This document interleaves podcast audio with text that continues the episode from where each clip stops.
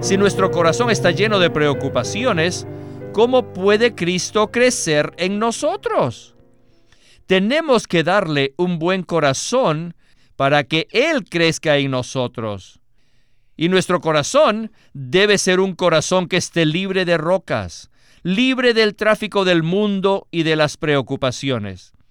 Debe estar libre del engaño de las riquezas y de los placeres de esta vida. Y esto es para que Él crezca en nosotros. Bienvenidos al estudio Vida de la Biblia, un estudio para obtener más revelación de las Santas Escrituras que se centra en la experiencia que los creyentes tienen de la vida divina en Cristo por medio del Espíritu Santo. Si desean, pueden escuchar gratuitamente todos los programas radiales del Estudio Vida en nuestra página de internet radiolsm.com. La progresión que nos presenta el Evangelio de Lucas es verdaderamente maravillosa. El capítulo 7 concluye con una serie de historias conmovedoras en torno a personas pecaminosas que fueron perdonadas y que siguieron en pos del Señor Jesús en amor. Ciertamente, estos casos son iguales al nuestro. Luego, en el capítulo 8, leemos que el Señor, por medio de parábolas, enseñó a sus seguidores en cuanto a crecer en vida y resplandecer como lámparas. Más adelante, en el versículo 21, el Salvador hombre señala que sus verdaderos parientes, su familia, son aquellos que oyen la palabra de Dios y la hacen. En el mensaje de hoy continuaremos viendo cómo el Salvador hombre lleva a cabo su ministerio. Y una vez más se encuentra con nosotros Miguel Nájera para considerar este maravilloso pasaje de Lucas 8. Miguel, qué bueno tenerlo una vez más con nosotros. Es un gozo poder estar aquí, especialmente para considerar este pasaje de Lucas 8, en el cual el Señor afirma que aquellos que llevan una vida conforme a la palabra de Dios son su familia sus verdaderos parientes. Toda historia, como la de la mujer pecadora en Lucas 7, en la cual el Señor perdona los pecados del hombre, siempre conmueve nuestro corazón. Pero en el pasaje de hoy veremos que el Señor no solo perdonó nuestros pecados, sino que además elevó nuestra posición para hacernos miembros de su familia, o sea, sus parientes. ¿Podría usted explicarnos brevemente el significado de esto? Sí, esta historia es significativa porque trae nueva luz con respecto a nuestras relaciones familiares. Consideraremos la escena. El Señor está rodeado por todos sus seguidores al punto que ni siquiera su madre y sus hermanos pueden acercársele. Pero el Señor, en lugar de abrirles camino o tratarlos de modo preferencial, simplemente afirma al decir que su madre y sus hermanos son todos aquellos que escuchan la palabra de Dios y la cumplen. Esto nos muestra que cuando nuestro ser corresponde con la palabra de Dios, el Señor nos identifica en una relación de vida como sus verdaderos parientes. Esto es algo precioso. Muchísimas gracias por darnos esta introducción. En el primer segmento de hoy estudiaremos algo que con frecuencia miramos solo de forma superficial. Para ello, vamos a ir a Lucas capítulo 8, versículos del 1 al 3. Dice, Aconteció poco después que Jesús iba de ciudad en ciudad y de aldea en aldea, predicando y anunciando el Evangelio del reino de Dios, y los doce iban con él. Y algunas mujeres que habían sido sanadas de espíritus malignos y de enfermedades. María, que se llamaba Magdalena, de la que habían salido siete demonios, Juana, mujer de Chuza, intendente de Herodes, y Susana y otras muchas que les ministraban de sus bienes. Es interesante notar que en este relato había un grupo de mujeres que cuidaban del Señor de manera práctica. Esto es muy significativo. Bueno, comencemos ya el primer segmento del estudio vida con Winnesley. Adelante. en el capítulo 8, ajá, Los discípulos estaban siguiendo al Salvador. En medio de ellos habían algunas hermanas que ministraban al Salvador y a sus discípulos utilizando sus propias posesiones, es decir, utilizaban su propio dinero. Por medio de este cuadro vemos que el Señor Jesús vivió en esta tierra siendo ministrado por algunos de sus creyentes, y que eran hermanas. En Lucas 8.2 se nos dice los nombres de estas hermanas. Se los voy a leer. María, que se llamaba Magdalena, de la cual habían salido siete demonios. Juana, la mujer de Chuza, intendente de Herodes. Ciertamente él era rico. Yo creo que estas hermanas sacaban mucho dinero de sus maridos, que eran muy ricos, para sostener a Jesús y a sus discípulos. Esto sucedió bajo la soberanía del Señor. Él hizo que los maridos sean ricos y las esposas ejercitaran sus virtudes humanas para tomar todo este dinero y usar este dinero para mantener a Jesús y a sus discípulos. Y también estaba Susana y otras hermanas, porque las hermanas son más prácticas. No solo siguieron al Señor, sino también ministraron al Señor. Según Lucas, había dos grupos de personas alrededor del Señor Jesús. El primer grupo estaba compuesto de sus seguidores y el segundo estaba compuesto de las mujeres. Las hermanas son más prácticas que los hermanos. Mientras que los hermanos hablan con facilidad, las hermanas a menudo sirven, o sea, ministran de una manera práctica. si no hubiera sido por las hermanas, Pedro, Juan y Jacobo, se hubieran muerto de hambre. oh, las hermanas son muy prácticas. Miguel, es muy común y lamentable mirar de forma superficial la función de las hermanas en el cuerpo de Cristo.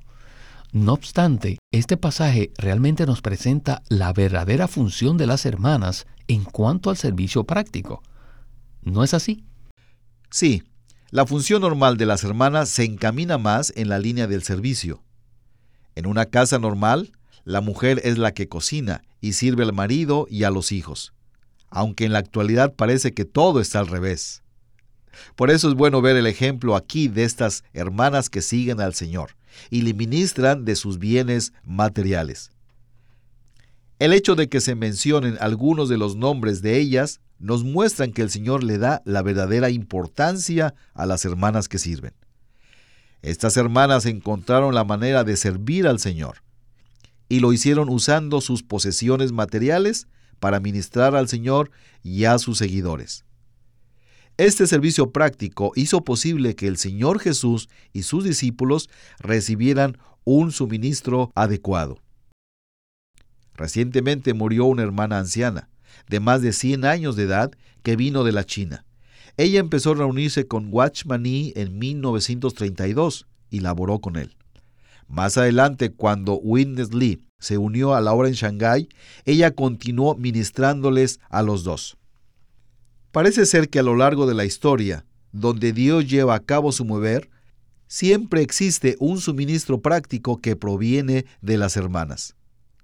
Es maravilloso darnos cuenta de que desde el principio de la obra del recobro del Señor, desde 1920 hasta el día de hoy, siempre ha habido hermanas que han servido de manera práctica y llenas de amor al Señor. Ahora seguiremos con Lucas 8 y estudiaremos lo que Jesús enseña por medio de parábolas. Aunque ya muchos conocemos estas parábolas, hemos seleccionado una porción para enfocarnos en nuestro estudio.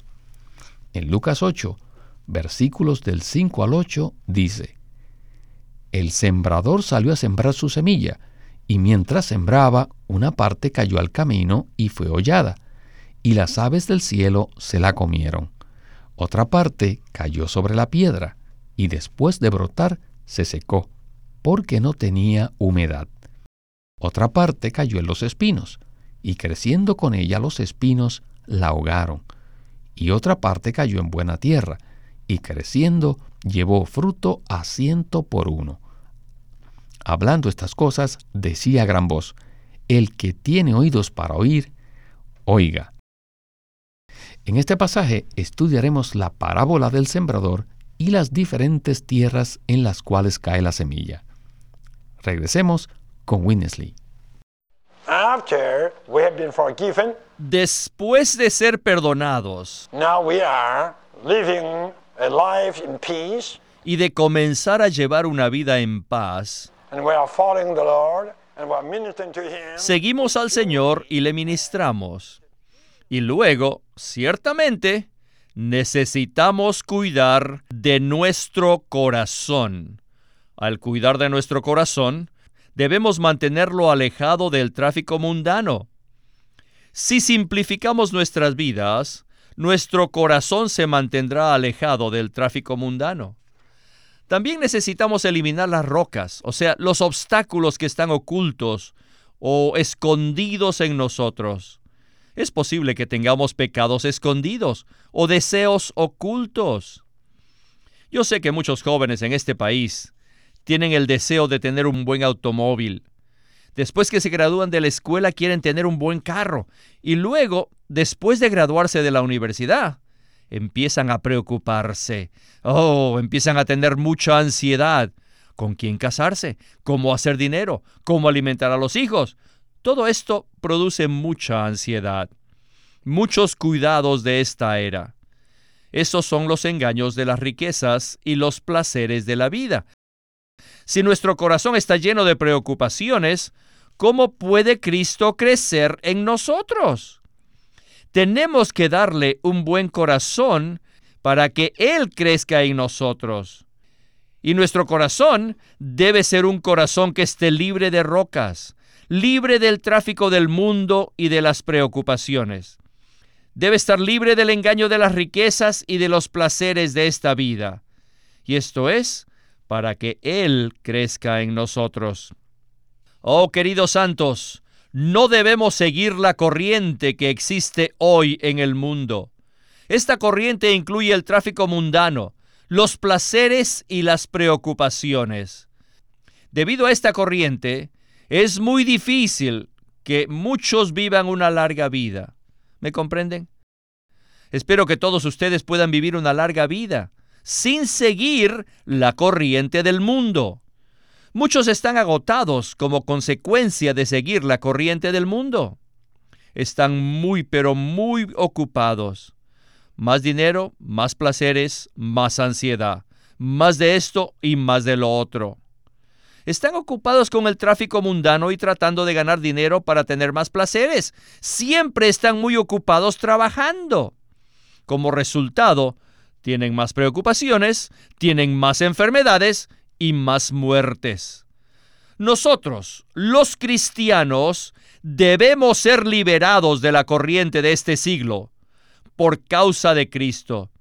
Debemos permitir que Cristo ocupe nuestro corazón en lugar de los deportes, el entretenimiento y la diversión. Necesitamos crecer y resplandecer brillantemente como una lámpara sin cubierta alguna. Aleluya, debemos ser las lámparas situadas en un lugar abierto para que otros sean alumbrados por nosotros. Por lo tanto, necesitamos crecer y necesitamos resplandecer. Bueno, Miguel, lo que acabamos de escuchar es absolutamente contrario a lo que el mundo nos enseña. La corriente de este mundo es muy fuerte y es difícil escaparnos de su influencia, especialmente cuando somos jóvenes. Esta corriente es tan poderosa y fuerte que como resultado, sin querer, nuestro corazón puede ser capturado por tantas cosas y tantas distracciones que ocupen nuestro tiempo y demanden nuestra energía. Todo esto nos arrastra y nos aleja del Señor, por lo cual el hermano Lee nos exhorta a vivir una vida sencilla. Me llamó también la atención la manera en que, al final del segmento, él relacionó esto al tema de resplandecer como luminares. ¿Podría comentarnos más acerca de esto? Claro, todo esto se relaciona con nuestra experiencia. Cuando era joven, muy fácilmente permanecía ocupado en los deportes el entretenimiento y muchas otras cosas que atraían mi corazón. Muchas cosas en el mundo simplemente nos roban el tiempo, de modo que impiden que disfrutemos al Señor, crezcamos en vida y resplandezcamos. Debido al tráfico del mundo, nuestro corazón se endurece y hace difícil que podamos recibir la palabra de Dios. Los placeres de la vida son muy atractivos, pero tal como una telaraña nos enredan y nos llevan a una muerte espiritual. Cuando somos jóvenes nos dejamos arrastrar por todo esto, y a medida que crecemos nos ocupamos con una cantidad de cosas que nos roban el verdadero placer de conocer y tener contacto con el Señor. Como consecuencia de esto, aparecen las ansiedades de la vida, que se manifiestan en la edad mediana. Empezamos a preocuparnos acerca de nuestra seguridad y de seguir trabajando para un día jubilarnos. Todas estas preocupaciones nos distraen de escuchar la palabra de Dios y de ser infundidos por ella. Si no escuchamos la palabra diariamente ni la ponemos en práctica, no podremos crecer ni tampoco podremos resplandecer. El tráfico mundano, los espinos y las rocas son los elementos en nuestro corazón que nos impiden experimentar y disfrutar a Cristo, de modo que se obstaculiza el crecimiento de Cristo en nosotros. Bueno, sigamos ahora en Lucas 8 para ver quiénes son la verdadera familia, los verdaderos parientes del Señor. Leamos Lucas 8 del 19 al 21, que dicen, Entonces su madre y sus hermanos vinieron a él, pero no podían llegar hasta él por causa de la multitud. Y se le avisó diciendo, Tu madre y tus hermanos están fuera y quieren verte. Él entonces respondiendo les dijo, Mi madre y mis hermanos son estos que oyen la palabra de Dios y la hacen. Aquí el Señor indica que sus parientes son aquellos que fielmente le seguían de una manera devota e íntima, al poner en práctica la palabra de Dios. Continuemos con el estudio vida. Finalmente,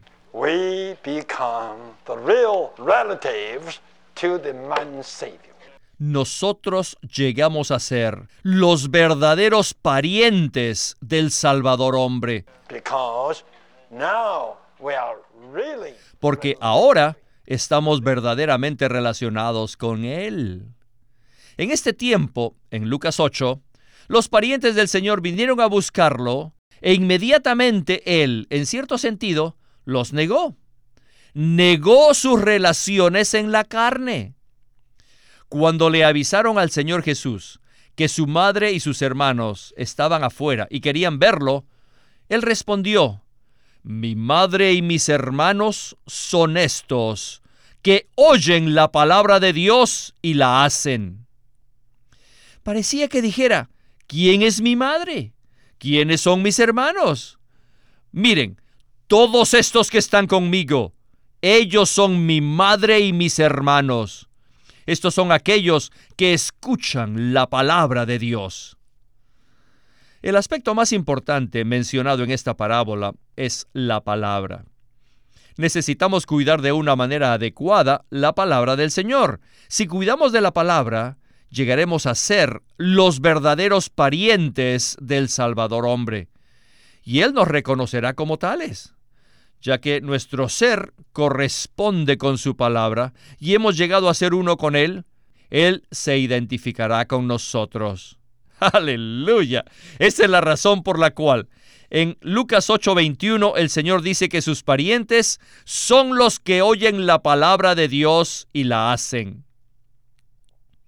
El Señor llevó una vida conforme a la palabra de Dios y ahora nosotros también llevamos una vida conforme a su palabra.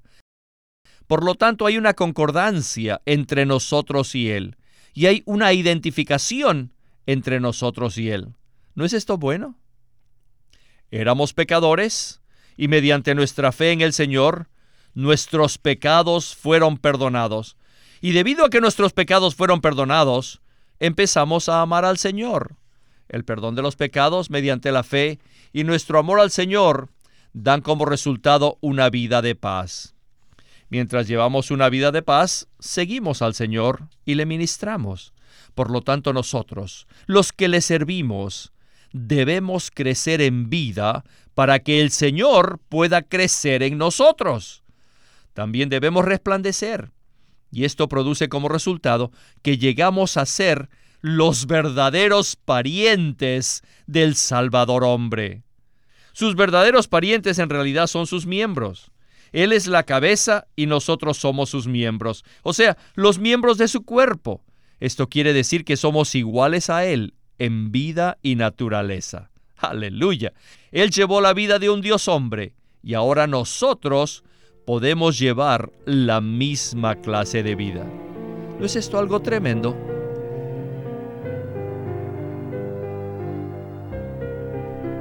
Miguel, es posible que usted y yo podamos trabajar juntos, estemos de acuerdo y nos fijemos la misma meta, el mismo objetivo.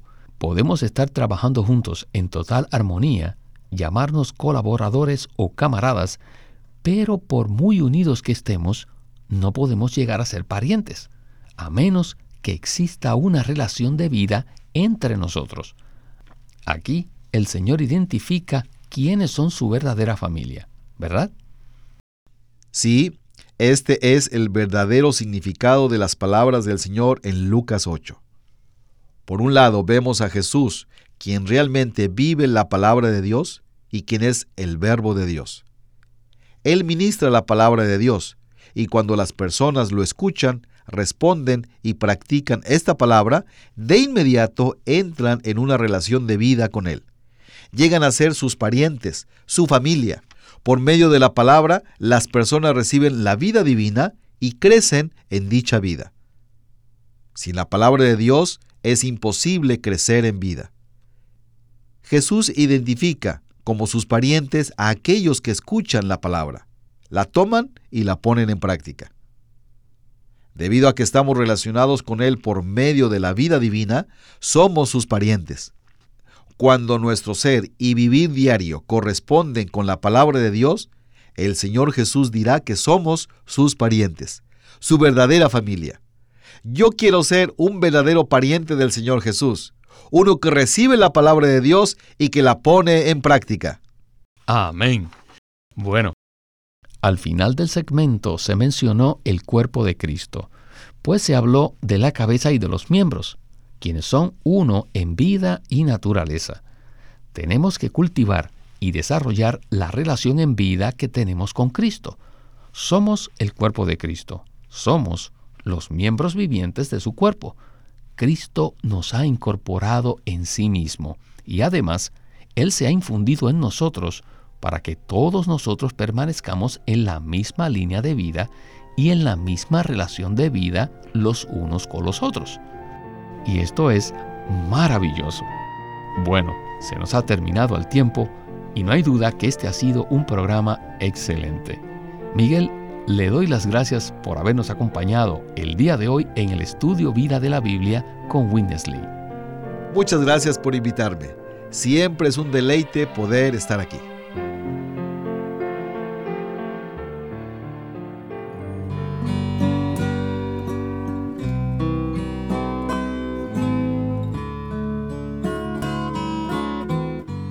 Queremos presentarles un libro de Watchman Nee titulado Preguntas sobre el Evangelio. Watchman Nee escribió este libro en 1934 con unas 50 preguntas comunes concerniente al Evangelio. En las respuestas que nos brinda, él suministra una base muy útil para que presentemos las verdades de tal forma que impartamos vida a los creyentes. Debido a que en nuestra defensa y confirmación del Evangelio es necesario responder con exactitud a cualquiera que nos pregunte por la esperanza que hay en nosotros, Watchman Nee escribió este libro titulado Preguntas sobre el Evangelio. Estas interrogantes y sus respuestas incluyen temas como la justicia, el perdón, la salvación y el pecado. Son particularmente interesantes las explicaciones que Watchman Nee da a los pasajes bíblicos relacionados con la ley, la gracia, la sangre de Cristo y la obra redentora de Cristo. Este libro, Preguntas sobre el Evangelio, sirve de gran utilidad para que los creyentes se equipen de la verdad y puedan impartirla a quienes buscan al Señor. Acuérdese, este libro se titula Preguntas sobre el Evangelio, escrito por Watchman Nee y publicado por LSM de California. Living Stream Ministry es una casa publicadora de los libros de Watchman Nee y Witness Lee. Watchman Nee llegó a ser cristiano en la China continental en 1920, a los 17 años de edad, y ese mismo año comenzó a producir sus primeros escritos. En casi 30 años de ministerio se demostró claramente que él era un don especial que el Señor dio a su cuerpo con el fin de adelantar su obra en esta era. En 1952 fue encarcelado por su fe en Cristo y permaneció en la prisión hasta su muerte en 1972. Sus palabras, sus escritos, continúan siendo una rica fuente de revelación y provisión espiritual para el pueblo cristiano de todo el mundo. Witness Lee nació en 1905 y fue criado en una familia cristiana. A la edad de 19 años fue completamente capturado para Cristo, a quien se entregó incondicionalmente para predicar el Evangelio el resto de su vida. En 1962, el hermano Lee recibió la carga de ir al occidente y fue y se estableció en California, durante sus 35 años de servicio en los Estados Unidos, ministró en reuniones semanales, conferencias, entrenamientos, dio miles de mensajes y publicó más de 400 libros. Este ministerio enfatiza la experiencia de Cristo como vida y la unidad práctica de los creyentes.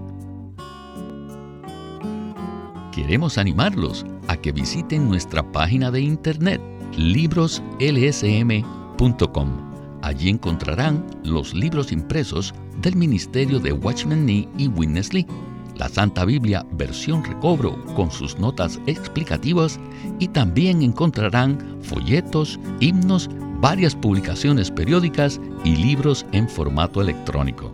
Por favor, visite nuestra página de internet libroslsm.com. Una vez más, libroslsm.com o llámenos a nuestro teléfono gratuito 1-800-810-1149. 1-800-810-1149. Además, si desean, pueden comunicarse con nosotros enviándonos un correo electrónico a estudiovida.lsm.org. Una vez más, estudiovida.lsm.org lsm.org.